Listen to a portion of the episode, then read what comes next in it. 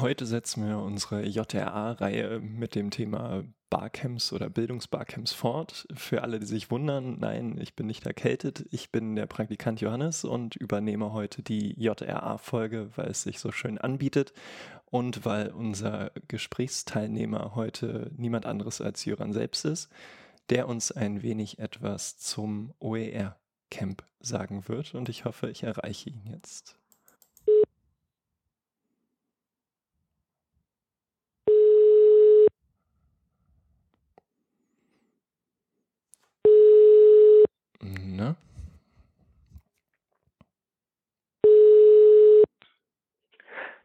Jöran Musmeerholz. Ja, hallo Jöran. Das ist doch schön, dass ich dich direkt erreiche. Ähm, ich rufe heute an, um dir die spannende Frage zu stellen. Was ist das OER-Camp und in welchem Zusammenhang steht es zum EduCamp? Was kannst du mir erzählen?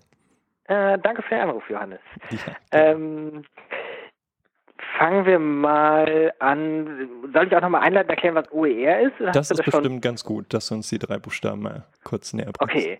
OER steht für Open Educational Resources. Das sind ähm, Lehr-Lernmaterialien, die unter einer freien Lizenz stehen, so dass jedermann sie nicht nur frei kopieren kann, sondern auch was Neues draus machen kann, das auch wieder verbreiten kann etc. Ein Thema, was bis, sagen wir mal, 2011 eigentlich in Deutschland so gut wie gar nicht diskutiert wurde. International hat man da schon irgendwie zehn Jahre Vorsprung gehabt, aber seitdem hat Deutschland ganz gut aufgeholt. Ja. Und ähm, unter anderem wegen des Edu-Camps als Vorgeschichte und wegen der OER-Camps. Also ich fange mal mit den Edu-Camps an, weil es tatsächlich die Keimzelle der Diskussion eigentlich in Deutschland ist oder der größeren Diskussion zumindest. Auf dem Edu-Camp in Bielefeld 2011 war das Thema groß geworden. Ähm, das kann man sozusagen in den OER-Geschichtsbüchern noch nachlesen. Ich weiß noch, da saßen wir irgendwie, bevor es losgeht. Und es wollten ganz viele Leute was zu OER machen beim EduCamp. Und da gab es nämlich noch die Überlegung, dass wir gesagt haben, hm, dann lass uns das erstmal alles hintereinander legen zeitlich, also quasi alles in einen Raum, dass die Leute, die sich besonders dafür interessieren, ähm, da auch vieles nacheinander besuchen können an Sessions. Mhm. Und ähm, da ist dann auch ganz viel entstanden an, an Schwung und äh, gerade zur Euphorie, dass man gleich was starten müsste mit einer eigenen Plattform und einem eigenen Label drauf und so weiter. Mhm. Und ich muss gestehen, dass ich da überhaupt nicht dabei war. Also ich glaube, ich saß mit an dem Tisch, wo diese Idee am Anfang geboren wurde. Aber bei diesen Sessions war ich irgendwie so peripher beteiligt. Unter anderem, ähm, weil ich dachte, das ist irgendwie ein Thema, was nicht ähm, in Deutschland überleben wird. Also wo sozusagen die Euphorie, das, das reicht nicht aus, um das zu tragen. Und ähm, tatsächlich die, die Sachen, die dann da im ersten Schwung entstanden sind, ähm, haben jetzt auch nicht dazu geführt, dass es dann tatsächlich die große Plattform gab etc. Ähm, allerdings musste ich 2012 feststellen, dass das Thema irgendwie doch nicht wieder wegging und doch interessant sein könnte.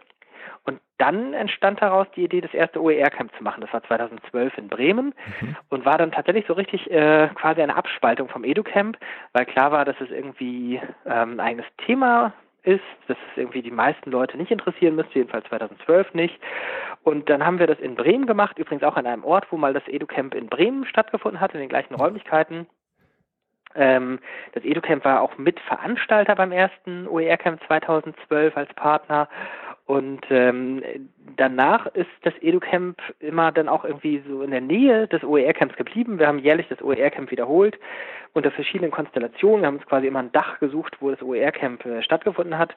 Und 2013 und 14 gab es jeweils eine OER-Konferenz, vor allem von Wikimedia Deutschland organisiert, wo das OER-Camp dann Teil war. Und 2015 hatten wir es dann tatsächlich wieder unter das Dach des EduCamps gestellt, damals in Berlin ähm, haben wir sozusagen ein Camp im Camp gemacht. Mhm. Mm, vielleicht erstmal ein Punkt. Ich weiß ja, die Leute Gut. reden immer so lange, wenn sie angerufen werden. Wahrscheinlich habe ich jetzt auch schon meine eigene gesetzte Zeit überschritten. Nein, wir sind noch gut im Rahmen. Äh, okay. Kann man das so zusammenfassen, dass das OER-Camp bisher stetig gewachsen ist? Also mein Eindruck war so ein bisschen der.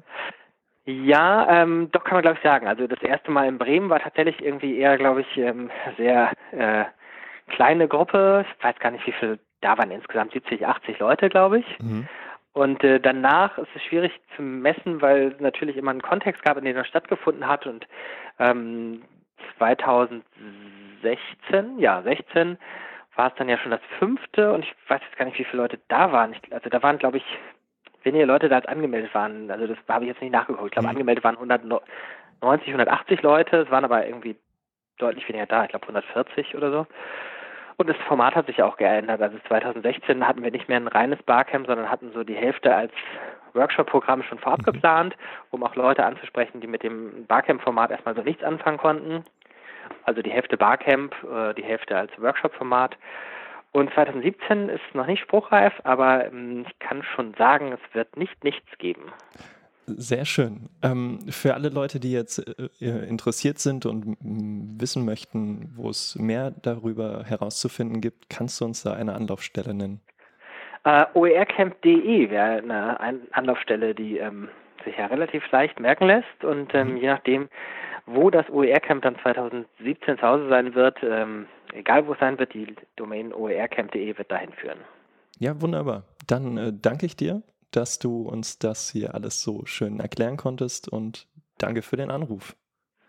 Ich danke. Tschüss. Tschüss.